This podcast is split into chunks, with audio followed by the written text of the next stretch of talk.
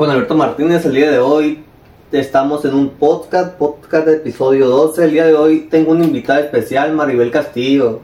Maribel Castillo nos va a contar el día de hoy su historia y su proceso y cómo se formó en la política. El día de hoy se las presento.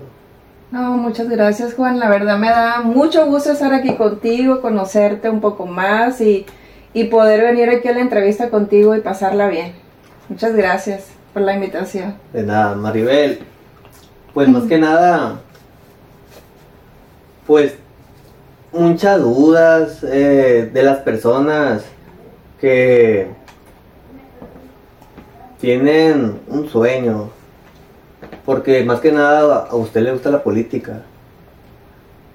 Entonces, ¿cuál fue su inspiración para crear, eh, para crear sus sueños en realidad? ¿Cuál fue su motor y por qué se metió a la política? Me hace recordar mis orígenes, me hace recordar cómo inicié. Fíjate que yo soy del poblado número 5, orgullosamente del Valle del Carrizo, y ahí inicié mi carrera. Cuando yo inicio mi participación política era muy, muy joven y básicamente está, estaba y actualmente sigo como presidenta de una cooperativa acuícola social en el pueblo, donde muchos hombres y mujeres han soñado con tener un proyecto social que permita mejorar la calidad de la vida de sus familias en el pueblo. Y en ese tiempo, te estoy hablando hace muchos, muchos, muchos años, pues como dirigente de una, de una sociedad social, de un, de, un grupo de personas que están confiando en ti, pues tienes que hacer muchos trámites, acudir al ayuntamiento, a diferentes instancias legales y gubernamentales donde tú tienes que hacer tus trámites correspondientes. ¿Qué detonó mi participación en la política? Precisamente eso, en esos días. Porque yo salía de la universidad, estaba estudiando derecho y terminaba las clases y me iba al ayuntamiento a hacer mis gestiones. ¿Y qué pasaba? Nadie me atendía, Juan.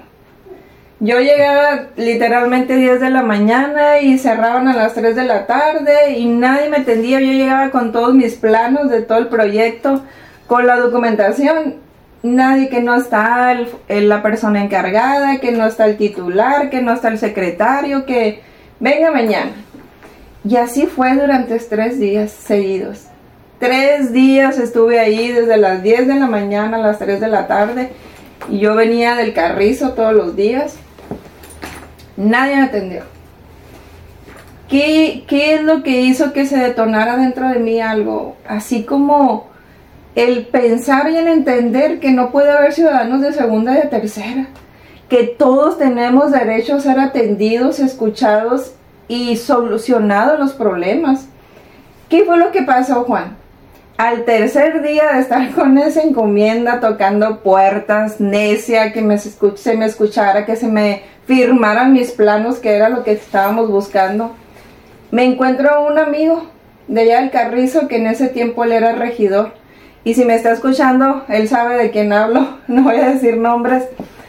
Y él era regidor y me lo encuentro ahí a la salida del ayuntamiento y, me dice, ¿qué andas haciendo, licenciada? No, pues mire, que acá, que el trámite, que no, que sé qué. Ven, me dijo, yo te ayudo. Me lleva Juan a la oficina que yo fui tres días consecutivos. La persona que yo busqué tres días consecutivos lo, lo aborda así en el pasillo, ni siquiera en su oficina y le dice, te presento Maribel Castillo, ella es presidenta de tal y tal. Ahí en el pasillo me firman los planos, Juan. Y para mí fue un golpe muy duro. Fue como decir, no puede ser, no podemos haber ciudadanos de segunda y de tercera, que porque no soy amiga de fulano, porque no soy hija del terrateniente, porque no soy esposa del millonario, no se nos atiende ese fue mi detonante, ese fue el que dije, tengo que hacer algo. Si bien es cierto, yo venía participando en mi comunidad en muchas actividades sociales y desde niña me había dicho mi abuela materna, que es la que me creó, siempre me decía, nunca me decía Maribel, era Mirabel. nunca me pronunció mi nombre de Maribel, era Mirabel, me decía, a la orilla de las tierras, allá por Bacorehuis, donde ella tiene sus tierras actualmente. Y ella me decía, mira Mirabel, tú siempre vota por el PRI porque el PRI me dio las tierras. Esa es la enseñanza que yo tengo, Juan. Y curiosamente nunca la había dicho en público. Qué curioso que contigo vengo a contar estas cosas porque tú me haces una pregunta que detona la historia, ¿no? Tú siempre vota por el PRI porque el PRI me dio las tierras. Entonces, ¿qué traigo yo como PRI? Una herencia. Una herencia de una abuela materna que me enseñó, que me formó, que me habló de esa historia. Y entonces yo todo mi caminar lo he hecho dentro del PRI, lo he hecho dentro del Partido Revolucionario Institucional, excepto el 2013 que me enojé y que aprendí con ese enojo que cuando uno está enojado dice y hace locuras. Yo, mi caminar siempre ha sido en el PRI, excepto ese 2013, que es público también. Yo acepté ser candidata de un partido diferente a mi partido. Fue la primera vez que yo crucé una boleta por votar por un color diferente y era por mí misma. Ese es el voto que yo traigo, que pudiéramos decir de, de, de deshonra pero en realidad fue un aprendizaje para mí porque yo aprendí dos cosas. Que cuando uno se enoja va a hacer decidir locuras y esa fue una. Y que aprendí con esa experiencia que mi familia está en el PRI. Y que digan lo que digan del PRI, yo conozco una belleza de su militancia. A mí me han criticado, Juan, más últimamente me han dicho, oye, ¿Qué haces en el PRI? El PRI está muerto, ahí no hay nada que hacer, o sea que te volviste loca, que todo el mundo se fue para no sé dónde. Y yo siempre en mi mente he dicho, ahí está mi familia, ahí están mis orígenes, ahí está mi historia, ahí está el legado de mi nana materna y pues ahí estoy. ¿Qué quiero aportar y lo he hecho toda la vida? Congruencia. Aportar tratar a la gente con dignidad y de que si yo, que si en mis manos tengo el poder de ayudar a alguien, lo voy a hacer con absoluta transparencia. Y que no los voy a traer ven mañana, ven pasado y andarle mintiendo porque la gente no se merece eso, Juan. Creo que todos los seres humanos valemos mucho y merecemos al menos la verdad. Y esa es mi tarea, esa es mi tarea dentro del PRI. Reconozco que en el PRI se han hecho muchas cosas buenas, se han hecho muchas cosas malas, hemos tenido hombres y mujeres que nos da vergüenza, también hay que decirlo, porque uno no puede ocultar la realidad de lo que pasa, pero creo firmemente que la mayoría de la gente del PRI es muy valiosa. Que la belleza de su militancia es la que me tiene aquí, la belleza de la gente cuando hablo con ellos y me dicen, Maribel, yo soy del PRI por mi mamá, por mi papá, por mi abuelo, por mi tata, así te lo dice la gente, Juan. Y esa soy yo. Esa es mi historia y ese es mi origen y por eso estoy aquí participando y con mucho entusiasmo y con muchas ganas. Y ahorita su familia, más que nada, ¿qué consejo les dan?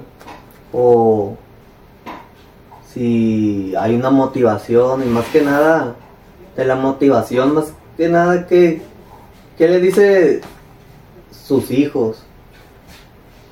Pues mira, yo he tenido la fortuna mi mamá es hija única. Mami, si me estás escuchando, saludos.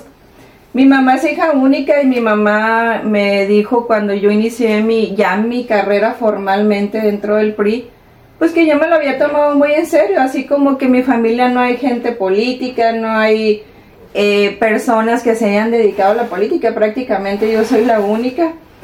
¿Y qué he tenido de mi mamá? El apoyo. Yo he visto a mi mamá apoyándome, buscando a sus amigas para que voten por mí, para que voten por el partido, por los candidatos que yo voy y le presento. Y yo me siento muy orgullosa de eso, que tener el voto de tu mamá es valioso, es oro puro. Y de mi familia, mis hermanos, mis hermanos me han apoyado siempre. En mi caso, pues yo ya tengo 14 años de viuda. Cuando mi esposo vivía, el padre de mis hijos, él siempre me apoyó en todo totalmente. Él era mi apoyo, también me decía, te lo has tomado muy en serio. Y hubo sus momentos donde a él no le gustaba, obviamente, como esposo, como padre, decía, no, pues tu carrera política demanda mucho tiempo, te vas todo el día y eso obviamente no le gustaba.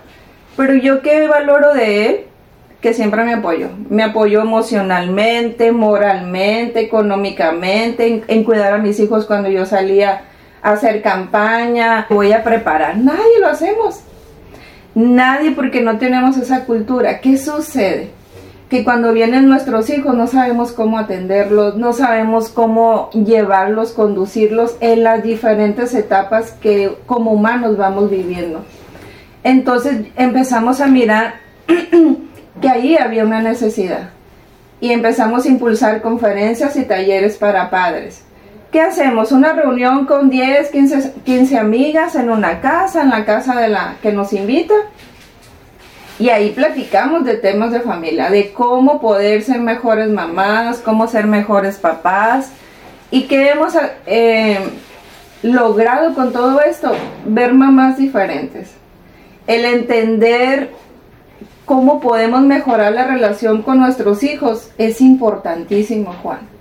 Porque de repente como padres no estamos teniendo las herramientas, ni las palabras, ni la paciencia, ni las ganas incluso de poder escuchar un hijo.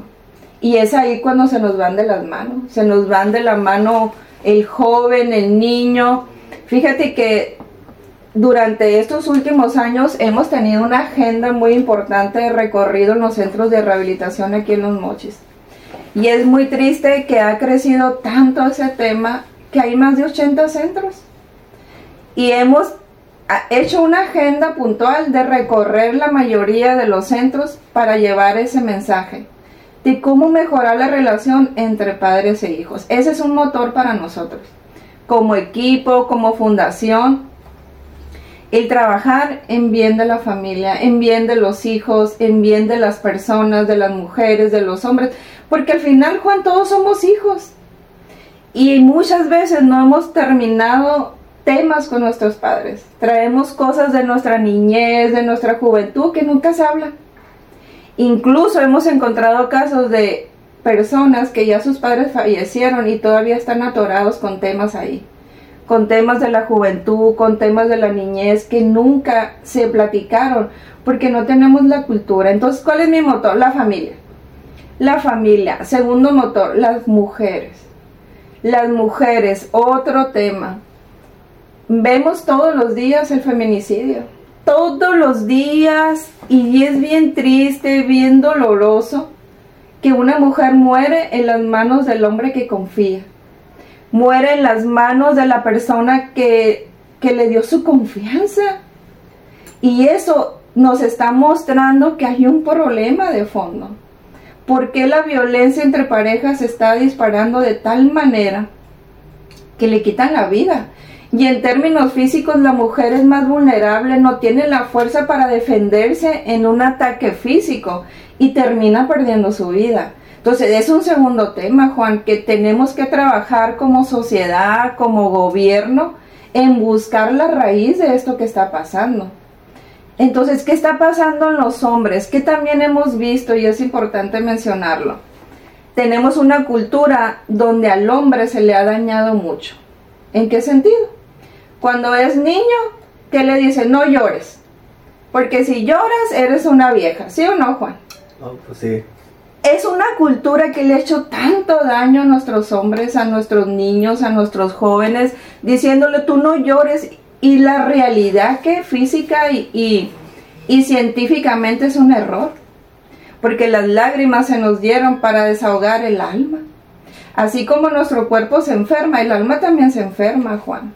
Entonces, ¿cómo lo saca el ser humano? Llorando, sacándose dolor, drenándolo con sus lágrimas. Entonces, si a un niño le estamos diciendo continuamente como padres, como familia, no llores, te pregunto a ti que eres un hombre, ¿cómo sacas tu emoción? Violentando, golpeando, pateando, gritando. ¿Por qué? Porque como sociedad no le estamos dejando el chance de que llore todo lo que quiera. Ese es otro tema que nosotros como fundación hemos detectado, que como cultura le hemos hecho mucho daño a nuestros niños hombres. Y necesitamos trabajar en, socializar que así no es, que tenemos que darle la oportunidad al niño hombre cuando está llorando, cuando se siente mal, cuando no le gusta algo, que llore todo lo que quiera, para que él vaya creciendo como una persona sana. Entonces el hombre se va guardando todo, llega a su edad de, de, joven, de adulto, ¿y por dónde la saca Juan? Tú dime. por otro lado. La va a sacar por donde pueda porque lo que le permita lo que se le dice. Entonces, tenemos mucho trabajo que hacer. La familia para mí es lo principal. Las mujeres, los jóvenes, los niños, los hombres en ese tema. Hemos visto muchos jóvenes sufriendo en los centros de rehabilitación, Juan. Te puedo nombrar nombres y apellidos que obviamente no los puedo mencionar, pero han quedado en nuestro corazón de jóvenes que solo como como personas escuchándolo, comprendiéndolo, se pueden sanar, Juan. Hay muchos casos de todo tiene que ver con tu corazón, con tu alma, con tus emociones. Y eso es lo que necesitamos trabajar mucho, generar políticas públicas, programas de gobierno que trabajen eso, lo que sienta la familia. Ese es mi motor en términos generales. Todo va enfocado a que la familia mejore y estoy dedicada y bien enfocada a que cuando me toque a mí tener esa oportunidad de poder generar leyes, poder generar programas, políticas públicas que ayuden a nuestra familia. Mira, si tú revisas todos los centros de rehabilitación, no hay ahorita en este momento a nivel federal, estatal y municipal un programa de gobierno que ayude a la familia a poder pagar el internamiento. No lo hay, Juan. Ya lo investigamos en todo el país. No existe ese programa de gobierno. ¿Por qué? Entonces, si un joven o, una, o un hombre tiene problemas de adicción, tiene problemas toda la familia, Juan. ¿Por qué? Porque hay tristeza, porque hay, hay un descontrol, porque si el hombre de casa está enfermo de su alma, ¿cómo va a generar los ingresos para que la familia salga adelante? O sea, es un trastorno general. Tú necesitamos trabajar en ayudar a las personas, hombres también. Dicen que la mayoría de algunos centros, más que nada, eh, cuando ustedes van a los centros, chequen que todo esté bien, que haya evacuaciones de salida, más que nada. Eh, más que nada, su, su proyecto ahorita, ¿cuál es? ¿Cuál es el que tiene planeado para para que, ¿cómo le digo? Para ganarse la gente, más que nada, para que voten por el PRI. Mira, el PRI tiene un eslogan que a mí me encanta y precisamente el día de ayer teníamos una reunión en el partido y yo lo expresaba. El eslogan del PRI es democracia y justicia social. Hacer justicia. Que, que no haya ciudadanos de segunda, de tercera. Históricamente el PRI, Juan, y tú lo puedes revisar en la historia, ha formado todas las instituciones que han hecho grande este país. Ha tenido una visión de consolidar instituciones. En sus orígenes el PRI tenía una visión clara de ayudar a la sociedad, de ayudar a los pueblos, a las comunidades, a las colonias. Se fue perdiendo. Se fue desfasando, desfasando, desfasando de tal manera que la gente se hartó y le doy toda la razón del mundo. El 2018 nuestros mexicanos y mexicanas dijeron hasta aquí el PRI. Y ahí están los resultados electorales que tuvimos. Como partido que estamos haciendo actualmente, soy dirigente del sector popular, que es un, es un sector del PRI importante. Regresar al origen, regresar al origen, ir a visitar al, al que volea los zapatos, al que trabaja en el mercado, al que trabaja de ambulante, al que trabaja, porque ese es el sector que yo represento. ¿Qué estamos haciendo? Visitándolos, platicando, conociendo qué necesidades tienen y cómo nosotros poder generar desde la Cámara de Diputados, tanto a nivel federal como local, políticas, proyectos de gobierno que beneficien a esa clase trabajadora. De esa manera es la única manera que vamos a poder recobrar, retomar la confianza que perdimos. Es el trabajo. En el trabajo de dar resultados, en el trabajo de, de decir sí cuando hay que decir sí y de decir no cuando hay que decir no, Juan. Porque eso es lo que ha dañado a nuestra gente, que le mientan, que le digan, sí, van mañana y van mañana, van mañana y nunca llega el mañana. Entonces, eso no puede estar sucediendo. Ese es mi proyecto de trabajo, el, mantener esa integridad con la gente, que se sienta con confianza. Número uno, ganarnos la confianza de la gente, trabajar en pro de las necesidades que, que tienen los, en este caso mi sector, toda la clase trabajadora, toda esa gente que está luchando día con día para llevar su, su sustento a su casa. Generarle alternativas de que, de que sea productivo lo que están haciendo. Ahorita estamos viviendo donde viviendo un tiempo, Juan, donde todo está carísimo, ¿sí o no? Sí, Lo que nos costaba, yo te lo voy a decir como ama de casa, el aceite para guisar que me costaba 40 pesos, mm, 28 pesos, ahorita cuánto está. O sea, te vas revisando producto por producto y no nos alcanza. Entonces, imagínate las familias que viven al día, que, que ganan el salario mínimo, cómo le están haciendo para solventar todas las necesidades que tienen como familia. Imaginando que hay un papá, una mamá y dos hijos. Los hijos tienen que ir a la escuela, tienen que comer, tienen que vestir, generar eh, gasto de movilidad, ya sea en camión, en carro. Entonces, ¿qué creo? El trabajo social, el servir, el, el generar oportunidades, esa es la mejor manera. uy. Más que nada, en el. Un plan de estrategia que tenga usted pensado. Un plan estratégico. Que, que usted haya pensado, digo, que diga, ah, va a funcionar este. Como te dije ahorita, necesitamos regresar a las bases, necesitamos ir a hablar con los...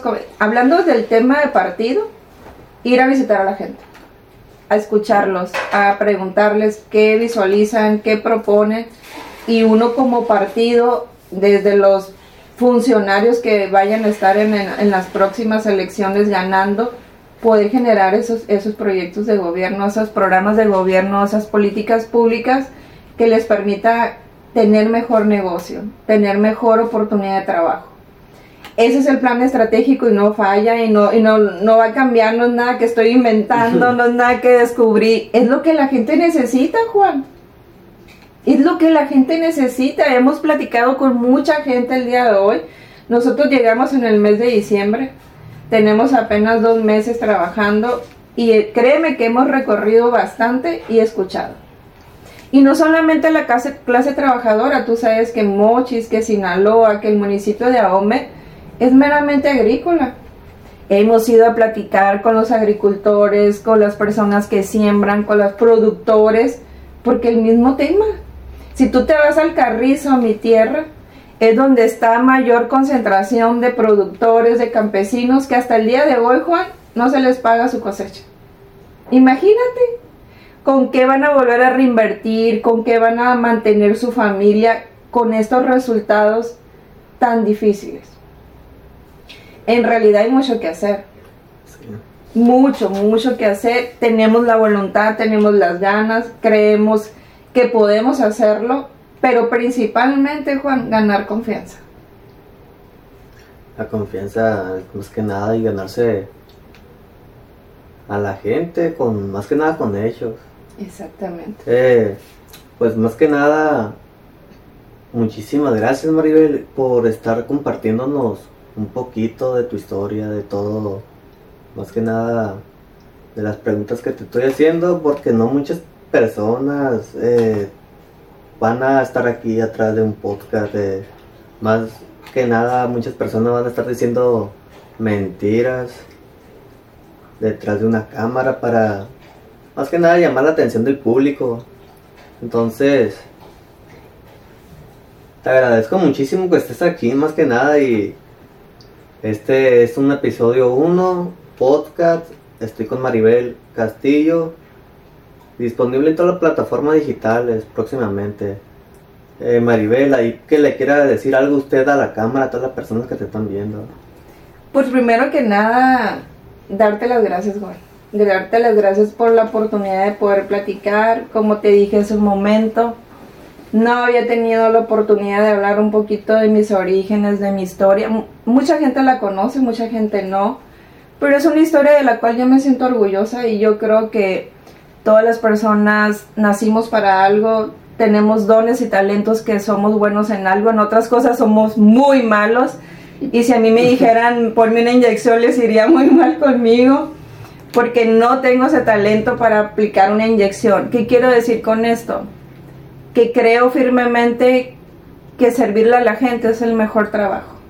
Creo firmemente que el generarle confianza a la gente, mirarlo a los ojos y decirle si puedo ayudarte en esto, no hay mayor felicidad. Y creo que en ese camino está mi camino y nada más decirles a todos los que nos están escuchando, denos la oportunidad de conocernos, denos la oportunidad como partido de hacer las cosas bien, que sea para bien de nuestra gente, para bien de nuestra población, para todos esos jóvenes como tú que quiero felicitarte, emprendedores con visión. La nueva era es lo digital, es lo que estamos viviendo, es lo que nos alcanzó. La pandemia vino a acelerar estos tiempos. Lo que iba a tardar cinco años se aceleró en, en tres meses. Y eso es lo que estamos viviendo y para mí venir contigo y conocerte y hablar un poquito de mí, que tú tengas la primicia de lo que estoy diciendo, me da mucha felicidad. Y desearle a toda la gente pues que tengan un excelente día, un excelente año 2024, que sea un año lleno de, de paz, necesitamos mucha paz, nos duele mucho ver todos los días lo que sucede con nuestra gente, lo, los feminicidios, los, los asesinatos cada minuto.